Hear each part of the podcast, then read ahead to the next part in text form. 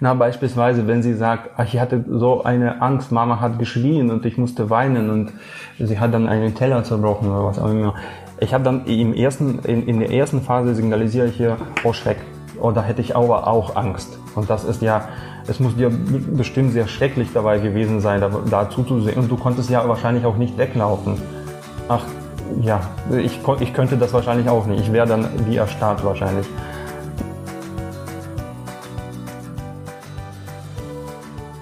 Würde heute von einem aktuell 14-jährigen Mädchen Lisa sprechen, was, äh, was aber elf Jahre alt war, als ich es kennengelernt habe. Also, äh, gern würde ich die drei letzten Entwicklungsjahre des Mädchens vorstellen mit äh, der Problematik, die dahinter stand.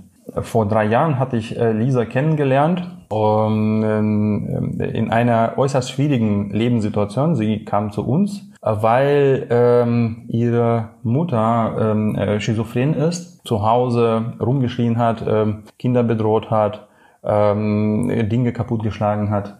Es war äußerst äh, beängstigend für, für Lisa mit elf Jahren. Sie war einerseits sehr anhänglich ihrer Mutter gegenüber, das ist ja ihre zentrale Bezugsperson. Andererseits hatte sie Angst vor ihr. Der Vater war zu dem äh, Zeitpunkt bereits trocken, aber ehemals ein äh, alkoholabhängiger Mann. In der Familie waren auch noch drei, drei weitere Geschwisterkinder. Zwei davon waren dann äh, in einer anderen Einrichtung äh, stationär wohnhaft und der jüngere Bruder war dann nach wie vor bei den Eltern. Und Lisa kam zu uns und war in diesem Konflikt gefangen. Ich will ja eigentlich zu Mama, aber ich habe vor ihr Angst und eigentlich vermisse ich meinen Papa, aber irgendwie geht's mir hier doch gut. Zu uns ganz kurz heißt in einer stationären Einrichtung. Genau, genau, in, in, in genau, äh, genau genommen Behindertenhilfe. Mhm für Kinder und Jugendliche. Ähm, Warum kam sie zu uns? Du hast gesagt, die Mutter hat eine Schizophrenie und war die Tochter auch irgendwie ähm, gesundheitlich eingeschränkt? Äh, die Tochter hat ja auch eine Diagnose. Sie ist kognitiv ähm, beeinträchtigt. Das heißt, ihr, ähm, ihr geistiger, intellektueller Entwicklungsstand ist unter ihrem biologischen Alter, hat einen klein, ein kleineres Gehirn, als, als sie mhm. in ihrem Alter haben sollte. Ja, in, im Grunde, im Grunde äh, hat sie mehrere Faktoren, die eine Wahrscheinlichkeit einer äh, psychischen Störung sehr erhöhen. Und diese Faktoren sind psychisch kranke Mutter, alkoholabhängiger Vater, also klar nach dem Lehrbuch, mehrere Geschwister, Geschwisterkinder, ähm, wohnen in einer Einrichtung außerhalb der Familie. Das sind ja alles Faktoren, die sich miteinander multiplizieren und die Wahrscheinlichkeit einer Geist, äh, einer psychischen Störung nicht nur linear erhöhen, sondern multiplikativ. Wie ging es? Du hast gesagt, ihr habt euch im Alter von elf Jahren äh, kennengelernt. Sie war elf Jahre alt. Und davor hat sie in der Familie gelebt und das ging irgendwie. Sie wurde, sie wurde aus der Familie durch Jugendamt rausgenommen und äh, war dann zunächst in äh, einer anderen Einrichtung und dann kam sie zu uns erst. Da hatte ich sie auch kennengelernt. Also das Mädchen war von dem Nähe-Distanz-Konflikt geplagt. Sie wollte zu, zurück nach Hause, wollte aber auch gleichzeitig irgendwie weg. Äh, für die Einrichtung war das ja auch ein, ein, ein Problem, wie man diesen Konflikt lösen sollte. Und äh, entschieden wurde in Zusammenarbeit mit dem Jugendamt, dass das Mädchen jedes Wochenende nach Hause fährt. Das ist das klassische Schema. Äh, ziemlich bald hat sich aber herausgefunden, dass äh, es nicht gut funktioniert, weil nach jedem Wochenende kam das Mädchen äh, verweint und beängstigt zurück. Äh, es hatte Albträume und hat sich innerhalb der Woche dann wieder zu sich gefunden, hat dann aber die Eltern wieder vermisst und wollte schon wieder nach Hause. Kam dann das Wochenende nach Hause und das Ganze äh, begann dann am Montag von, von vorne. Weißt du, was an dem Wochenende passiert ist? Was haben die Eltern, ähm, haben die mit ihr was unternommen oder war sie? Es gab, es gab oft sehr viel Streit zu Hause zwischen den Eltern. Es gab viel Krach wegen der Mutter. Sie hat rumgeschrien, sie hat äh, einfach Angst gemacht. Und der, äh, der kleinere Bruder von Lisa hatte dann auch oft geweint Und das hat dann Lisa noch zusätzlich zugesetzt, weil sie sich Sorgen um ihren kleineren Bruder gemacht hat. Aber sie, sie sah sich selbst auch der Mutter ausgeliefert. Das war dann doppelte Belastung für sie. Und die Eltern konnten wahrscheinlich nicht aufgrund ihrer Erkrankung oder so den Zusammenhang sehen, dass, dass es Lisa wirklich schlecht geht, wenn sie bei ihnen ist. Die Mutter konnte das nicht sehen. Der Vater konnte das möglicherweise ähm, erkennen. Er hing aber sehr stark an der Tochter und wollte die Tochter ja auch bei sich haben. Sie war ja unfreiwillig aus der Familie rausgenommen und das war dann natürlich ein, ein massives äh, Beschneiden von, von, von, von Kontakten zwischen den Eltern und Lisa. War der Vater noch Alkoholiker? Oder? Nein, er war schon trocken. Nach einer Entwöhnungskur war er trocken. In dieser Situation wurde sozusagen ich in diesen Fall reingeholt. Hm. Gleich zu Anfang oder? Äh, das war schon äh, ein bisschen fortgeschritten, mhm. nicht, nicht gleich von Anfang an, sondern ich glaube, das war schon ein, das hatte ein Jahr Vorlauf. Ah, okay. Mhm. Oder, oder sogar mehr als ein Jahr, aber ich war nicht von Anfang an dabei. Also die Problematik eskalierte. Ist, ist die, ähm, das Mädchen möchte nach Hause. Teilweise möchten die Eltern das auch, aber wenn sie zu Hause ist, ist es ähm, zu. Das ist dann danke, dass du das ansprichst. Der, der, der, der, der am meisten kritische Punkt war, dass die Eltern das nicht nur ein bisschen möchten wollten, dass sie nach Hause kommen, sondern ganz. Sie war ja unfreiwillig rausgenommen und äh, der Vorreiter war die Mutter, die das Mädchen immer wieder gegen das Haus hier eingestimmt hat. Äh, sie hat dann die, das Personal des Hauses zu Hause im Beisein des Mädchens ähm, äh, ziemlich angegriffen. Der Vater war dann auch immer dagegen, das Mädchen zurück zu, zu uns zu bringen. Und das hat den Konflikt, äh, in dem sich das Mädchen befand, noch deutlich verschärft. Weil sie sah, das Personal ist einerseits gut, andererseits mögen die Eltern das nicht. Und ja, sie befand sich in dem Lo Loyalität-Konflikt dann. Und dann kamst du. Und dann war die, die, große Stunde der Lösung. Es gab, es gab genug äh, Fehltritte. Ja. Fehltritte von mir auch. Und äh, die Lösung, die ersten Lösungsversuche, die wir, die wir eingeschlagen haben, hatten nicht funktioniert. Wollte nur fragen, gab es im Umfeld irgendwie noch andere Personen, die auf Lisa Einfluss genommen haben? Also war sie in, in einer Art von Schule ähm, oder wie, wie war ihr Tagesablauf oder gab es in der Familie noch jemanden, ähm, mal abgesehen von den Eltern, der noch einen anderen Einfluss hatte? Sie hatten, äh, sie hatte äh, die Schule, die Schule ähm, meldete auch Schwierigkeiten im sozialen Umgang, dass Lisa äh, im Unterricht sehr angespannt sei, dass sie sehr weinerlich sei, dass sie äh, auch nach den Wochenenden ganz besonders verkrampft aussieht. Als ich zu diesem Fall kam, gab es auch noch ein weiterer Symptom. Lisa hat angefangen, an sich selbst zu kratzen. Mhm. Massiv zu, das war, es gab dann blutige Stellen überall am Körper. Äh, es ist ja das erste Anzeichen, dass das Kind wirklich in einer permanenten Anspannung lebt und äh, dieses äh, seelische Schmerz versucht es damit zu lindern, äh, den Schwerpunkt auf die körperlichen Reize zu übertragen. Und das kann dann in der Pubertät zum Ritzen führen, dann später im Alter zu einer ähm, äh, Borderline-Persönlichkeitsstörung. Dann ist man wirklich auf selbstverletzendes Verhalten getrimmt, mhm. weil als ein sehr potentes, valides Mittel, das äh, gegen seelische Schmerzen helfen kann. Und das zu verlernen dauert dann sehr lange, mhm. in aller Regel. Was denn? Ich habe mich geräuspert und kriege hier einen bösen Blick von der Seite. oh. Zum ersten Mal. ja. Dann äh, trat die Gruppe an mich heran und meinte, ich war dann auch neu im Hause und, äh, und sie fragte mich, ja, so, Herr Kegel, Sie als Psychologe, was würden Sie denn uns empfehlen? Und als ich diese äh, miesliche Lage mitbekommen habe, hatte ich mein, meine Skepsis auch geäußert, dass die Kontakte zu der Mutter, dem Mädchen dann offensichtlich nicht, nichts Gutes tun und dass man das vielleicht auch erst einmal etwas einschränken sollte, dass das Mädchen vielleicht nicht jedes Wochenende, sondern alle zwei Wochenenden nach Hause fährt oder vielleicht auch dass wir die Kontakte überhaupt für ein, zwei Monate pausieren, damit er sich erholen kann. Mhm. Und dann können wir so ganz langsam wieder damit anfangen, aber auch unter Beobachtung, unter Begleitung. Und wir hatten dann die Helferkonferenz, bei der die Mutter und der Vater dabei waren. Ich hatte dann die Entscheidung äh, verkundet, dass äh, wir die Kontakte pausieren wollen. Die Eltern waren sehr verärgert. Ähm, ich war dann die, die böse Person, die das dann herbeigeführt hat.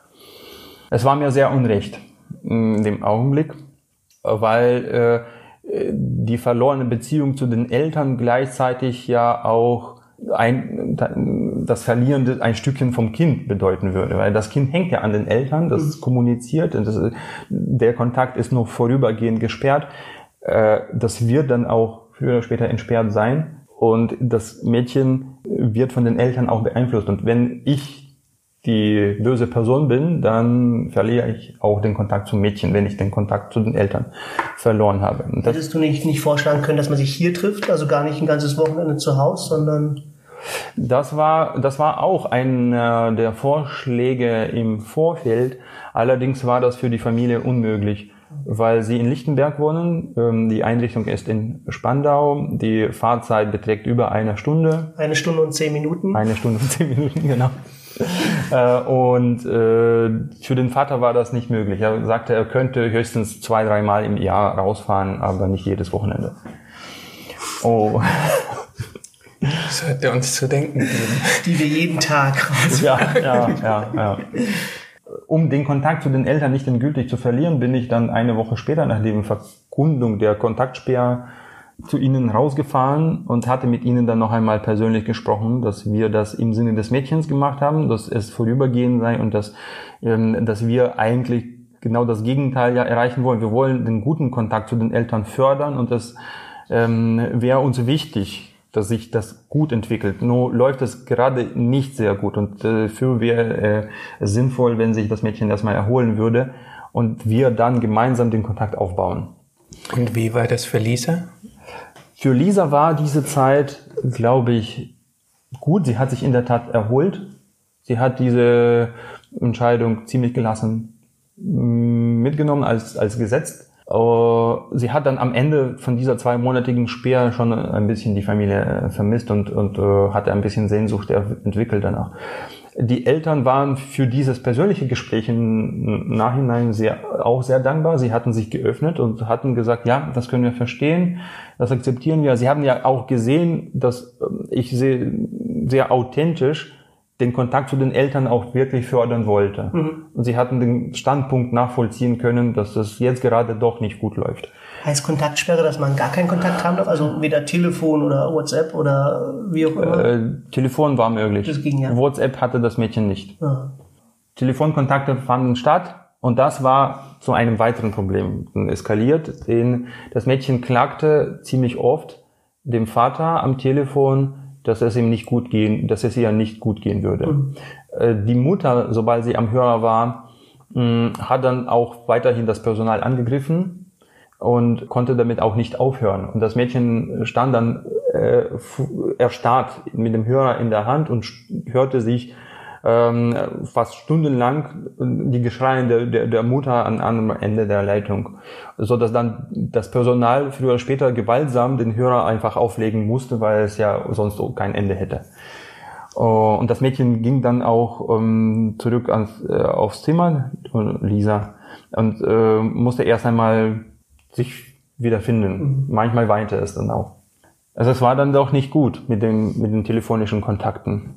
Es ging so zwei Monate lang und dann hatten wir beschlossen, dass wir die Kontakte langsam wieder aufbauen würden. Nur einen Tag die Woche, alle, äh, nicht die Woche, ein Tag alle zwei Wochen.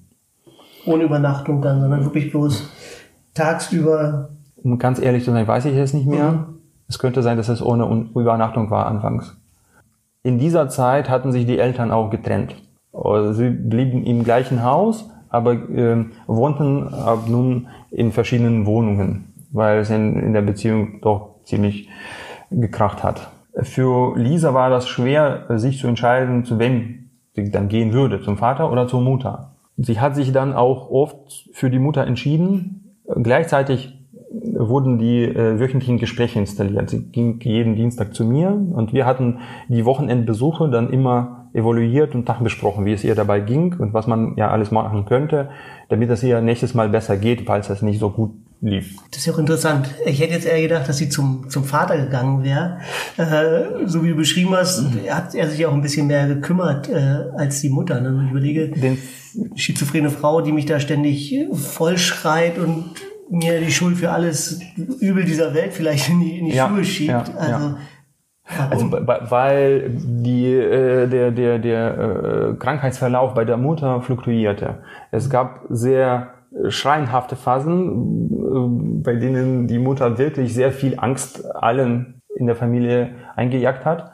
Es gab aber auch sehr ruhige Phasen, bei denen sie sich Zeit für die Kinder genommen hat, gemeinsam mit den Kindern spazieren gegangen ist, zusammen zum Weihnachten gebacken hat. Also es waren, gab schöne Zeiten, aber es gab auch schreckliche Zeiten. Und das war das, was den Konflikt ja überhaupt getriggert hat. Ja, der Vater war eher eine oder ist eher eine stabile Persönlichkeit. Er ist immer relativ gelassen, ruhig, nimmt sich aber auch selten Zeit für die Kinder. Das ist dann sozusagen eher eine neutrale Person im mhm. Spiel. Und die Mutter ist die polarisierende.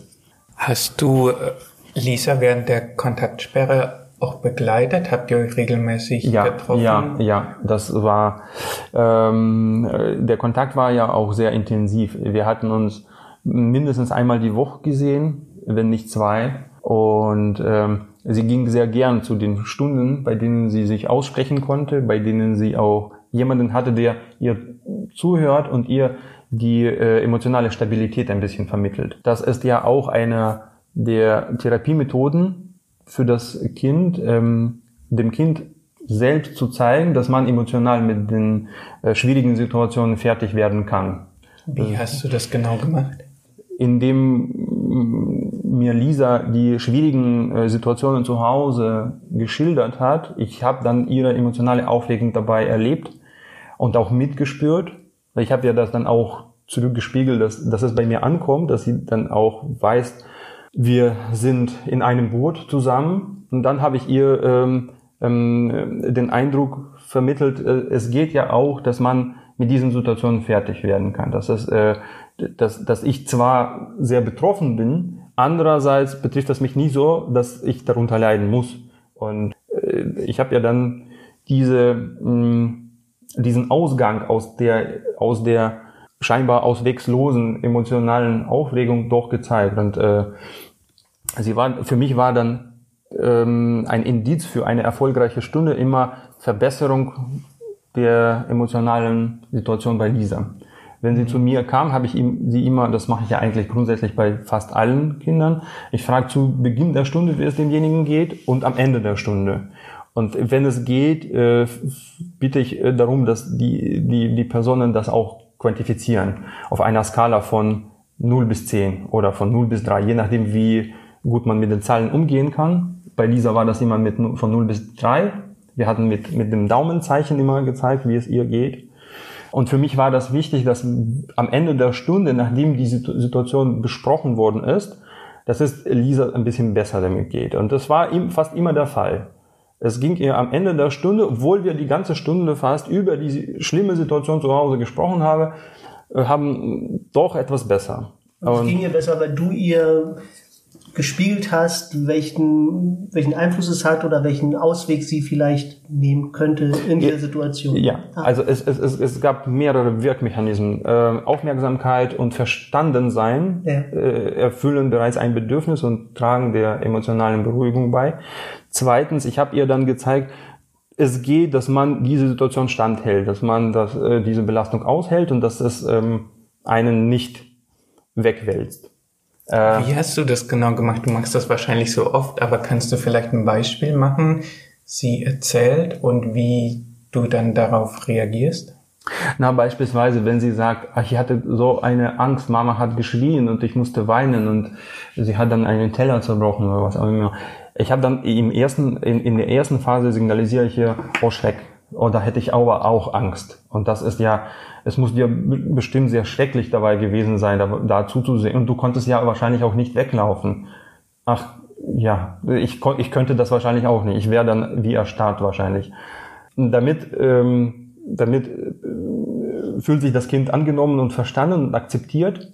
In, dem, äh, in, der, in, der, in der zweiten Phase zeige ich ihr, dass dass es, dass es äh, geht, das auch auszuhalten. Ich zeige ihr, und irgendwie hast du geschafft, dann doch aus der Situation herauszukommen. Und äh, wir sitzen da und uns geht es gut und im Prinzip äh, geht es ja auch morgen weiter so gut und äh, letztlich fokussierte ich dann immer auf die auf die positiven Aspekte, nachdem diese schlimme Situation passiert ist. Und wir hatten natürlich auch die Lösungs ähm, Lösungsvorschläge innerhalb der Situation besprochen, was sie alles machen könnte, damit nächstes Mal äh, äh, sie sich besser von der scheinenden Mutter abgrenzen kann. Was hast du da vorgeschlagen?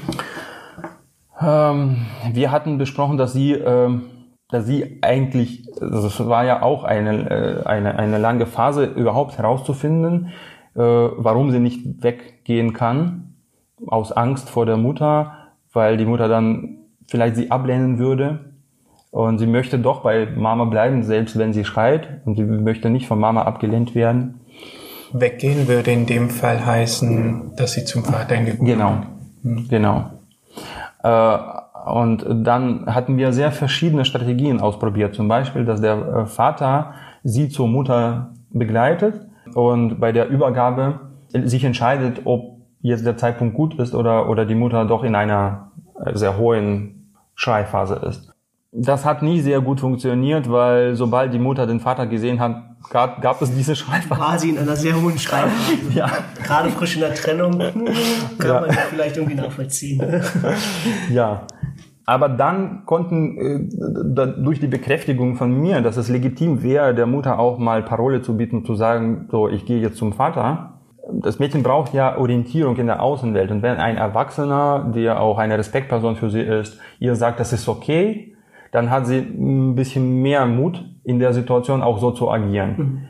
Und dann hat sie das auch mal geschafft, der Mutter zu sagen, so, jetzt will ich zum Papa hin und sie ist dann weggegangen. Und das ging ihr dabei gut. Und wir hatten diese Situation ganz besonders nachgesprochen, äh, nachbesprochen, dass es sehr gut funktioniert hat, dass es, äh, wie es äh, Lisa davor ging, was sie gemacht hat und wie ging es ihr danach, dass sie die, den Zusammenhang zwischen eigener Handlung und äh, Verbesserung der Emotionen für sich selbst erkennt. Diese Strategie hat sie dann immer wieder verwendet, bis sie dann irgendwann realisiert hatte, eigentlich muss ich ja gar nicht zu Mama rüber. Ich kann ja bei Papa bleiben, ist ja viel entspannter.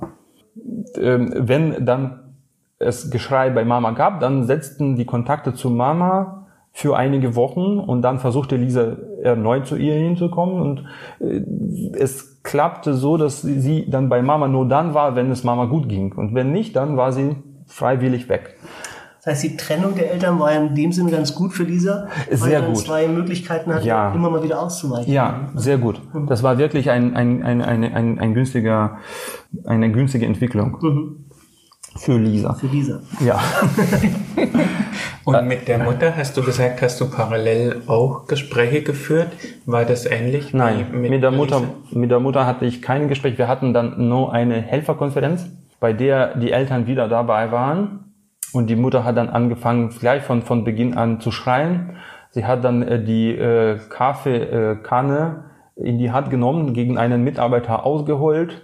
Sie hat dann das Mädchen, das dabei war, auch angeschrien, die Fallmanager.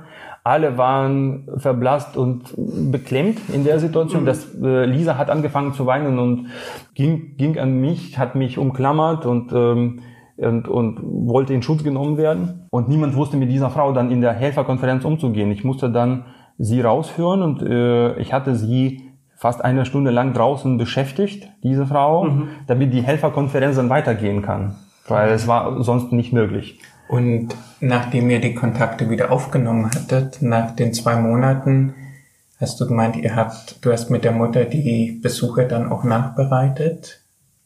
Ähm, die Besuche mit der Mutter wurden danach bereitet, nach der Kontaktsperre. Der Schwerpunkt der, des Ganzen war aber woanders äh, verlagert. Also die, die, die, die Begleitung von Lisa war ein wesentlicher Punkt. Mhm. Aber der war nicht ausreichend, um die Situation komplett zu lösen. Denn Lisa äh, befand sich nach wie vor immer noch in diesem Nähe-Distanz-Konflikt und äh, sie hat Pap, den Papa jede Woche mittwochs angerufen und ihm ähm, ähm, ähm, sich bei ihm beklagt, wie schlimm es ihr hier geht, dass sie nach Hause will. Und der Vater bei, bei dem Vater äh, läuteten alle Alarmglocken und er wollte das Mädchen dann schleunigst aus der Einrichtung rausholen. Er hat dann sofort Alarmbriefe an das Jugendamt geschrieben, dass äh, das Mädchen hier gewaltsam behandelt wird. Sie wird hier zusammengeschrien, sie wird hier auch mal geschlagen und äh, ihr wird das Geld geklaut. Mhm all das, was das Mädchen dann ihm geschildert hat, das waren ja alles herausgefundene Gründe von Lisa. Sie wollte damit aber einfach nur die Aufmerksamkeit des Vaters erreichen und seine Emotionalität, was, ihm, was ihr ja so wichtig war. Von der Mutter gab es dann nicht mehr oder nur sehr reduziert, weil sie ja zu der Mutter viel seltener gegangen ist. Und der Vater konnte diese Zuwendung der Mutter nicht kompensieren, äh, weil er ja von Natur aus eher so neutral und zurückhaltend ist.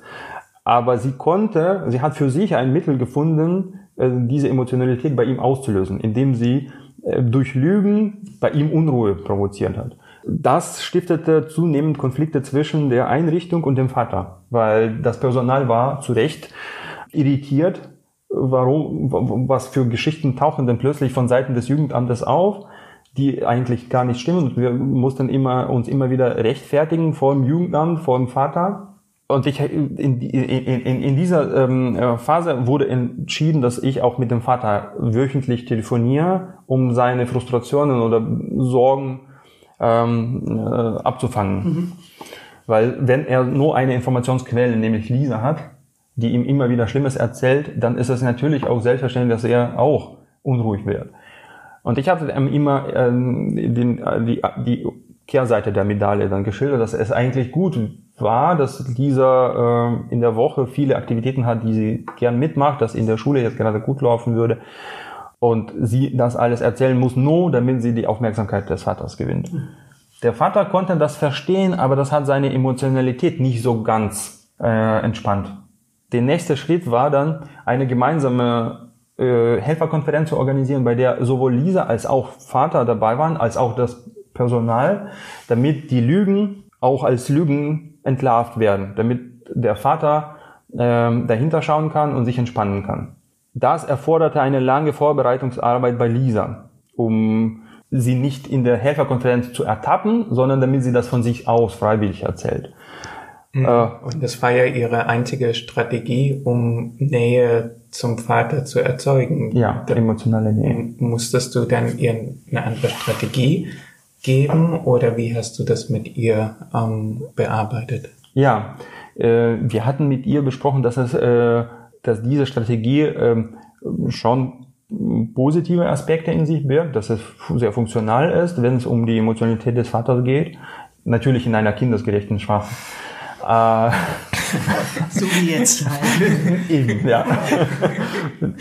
Wir hatten die dysfunktionalen Kognitionen bearbeitet. Ja. Dennoch ähm, äh, dauert es wirklich lange, bis Lisa äh, verstehen konnte, dass, dass es auch sehr viele negative Aspekte in sich bringt, nämlich Konflikte. Wenn der, das Personal äh, diese Lügen erfährt, dann ist es frustriert und, ähm, und frustriert auch Lisa gegenüber für die Lügen, die, äh, die das Personal belästigt haben. Mhm. Und das ruiniert die Beziehungen langfristig. Und die Beziehungen, von denen ja eigentlich Lisa auch lebt hier. Sie ist ja ständig in Kontakt mit dem Personal. Und sie gewinnt einerseits die Beziehung beim Vater, sie verliert aber die Beziehung zum Personal verspielt. Und wir hatten uns überlegt, wie man das machen könnte, dass man beides gewinnt, nicht nur eins von mhm. beiden. Und die einzige Möglichkeit war, dann äh, diese Lügen offen zu legen und das dann auszusprechen und, und keine Angst haben, dass man dafür dann verurteilt wird. Mhm. Ich hatte dann auch mit dem Personal darüber gesprochen, auch mit dem Vater. Alle waren vorbereitet auf diese, auf diese ähm, Sitzung, die wirklich ein Wendepunkt in der gesamten Entwicklung war. Und diese hat sich dann auch ausgesprochen. Sie hat gesagt, ja, ich habe dann dem Vater, den Vater belogen. Das war eine große Entspannung für das Personal. Das war auch Entspannung für die Fallmanagerin. Der Vater war dann in der Sitzung wie ausgetauscht. Er konnte dann erstmal verstehen, dass eigentlich hinter diesen äh, Klagen nichts gestanden hat. Für mich war klar, dass das nicht mit einem Mal getan sein wird, dass die Gewohnheit, die sich bis dahin schon ausgebildet hat, immer wieder weitergreifen mhm. wird. Und Lisa dann immer wieder beim Vater ankommen, versuchen wird also auf diese Art und Weise anzukommen, gerade wenn, wenn sie die Emotionalität des Vaters so bedürftig hat. Und das kann ja auch ein Konflikt sein auf der Gruppe, auch zwischen dem Personal und Lisa, bei dem sie plötzlich dieses Bedürfnis nach emotionaler Zuwendung ganz scharf verspürt, taucht sofort in der Erinnerung äh, diese sehr effektive Strategie, die sie ja schon mehrere Monate eingesetzt, erfolgreich eingesetzt hat. Und ich hatte dann mit dem Vater ziemlich lange telefoniert darüber, dass gerade in dieser Phase nach der Besprechung zu mit allen Beteiligten sehr, sehr effektiv wäre, wenn der Vater bei den Klagen von Lisa keine emotionale Regung zeigt. Dass er ihr dann zurückspielt, dass er sie nicht für dieses Verhalten weiterhin verstärkt. Dass es dazu führen könnte, dass Lisa dann umso mehr klagt, weil wenn man ein Verhalten löschen will, muss man das, muss man die Verstärkung abstellen für dieses Verhalten. Und wenn die Verstärkung ausbleibt, dann äh, gibt es eine Phase, bei der das Verhalten äh, erst einmal zunimmt. Man versucht umso mehr probieren, man bekommt nicht die Belohnung, die gewohnte Belohnung, man versucht dann umso mehr die Belohnung zu erreichen und irgendwann gibt man dann auf, wenn es nicht klappt. Es war für mich wichtig, dass der Vater äh, diese Phase aushält. Diese Phase, bei der Lisa dann vermehrt klagen wird. Und der Vater hat es ausgehalten. Das war wirklich gut. Und dann hatten alle gesehen, dass diese, ähm, äh, dieses Lüge- und Klageverhalten zurückging. Für mich war das sehr spannend, ob, ob wir diesen Zeitpunkt erreichen, wo die ersten Verbesserungszeichen ähm, gesehen werden von allen. Und als die Zeichen da waren, war, konnte ich mich zurücklehnen, weil ich wusste, es wird dann schon von alleine weiterhin sich entspannen. Der Vater wusste, okay, das ist alles in Ordnung. Das Personal war dann erleichtert, weil es keine Lügen mehr gab. Und Lisa hat gemerkt, eigentlich mag der Vater mich ja auch so und ich habe ja wenig, viel weniger Streit mit dem Personal. Letztlich löste diese Situation viele positive Nebeneffekte äh, aus. Äh, Lisa war dann plötzlich viel ordentlicher in ihrem Zimmer. Sie hat dann auch gern den Tischdienst übernommen. Sie war fürsorglicher bei den anderen Bewohnern. Sie war grundsätzlich sehr viel entspannter geworden. Die Schule meldete Fortschritte zurück. Und das ist ja eigentlich die Situation, in der wir uns jetzt gerade befinden. Hm. Nach drei Jahren der, des Probierens, Ausdüftelns, Vorbereitens.